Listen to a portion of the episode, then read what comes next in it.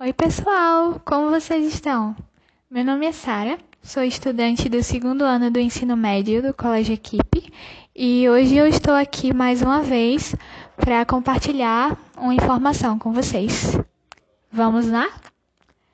Bom, hoje eu vou falar sobre um assunto relacionado à biologia dessa vez, que é no mínimo curioso.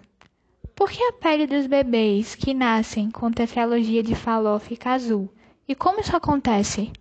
Bom, para quem não sabe, tetralogia de Fallot é uma doença que afeta duas em cada 10 mil crianças no Brasil.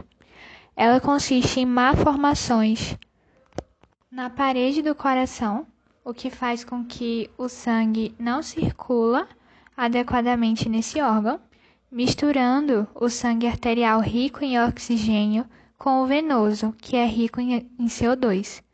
Por sua vez, essa mistura leva o CO2 do sangue venoso para as nossas células e elas acabam ficando com cada vez menos oxigênio disponível para nutri-las, o que torna essa doença tão perigosa.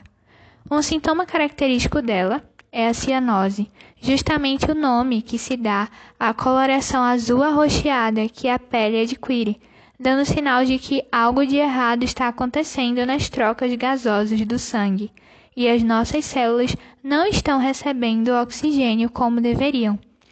Uma curiosidade sobre essa síndrome é que essa condição só é tratada com cirurgia, e antes dela ser desenvolvida, há alguns anos atrás, Todos os bebês que nasciam com essa condição tinham apenas dias de vida.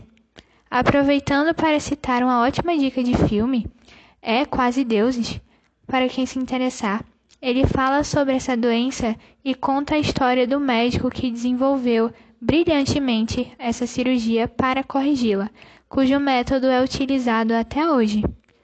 É isso, gente. Eu espero que vocês tenham gostado e que tenha atiçado a curiosidade de vocês sobre mais um fato curioso que me chamou muito a atenção e eu achei pertinente compartilhá-lo aqui com vocês. Abraços e até a próxima!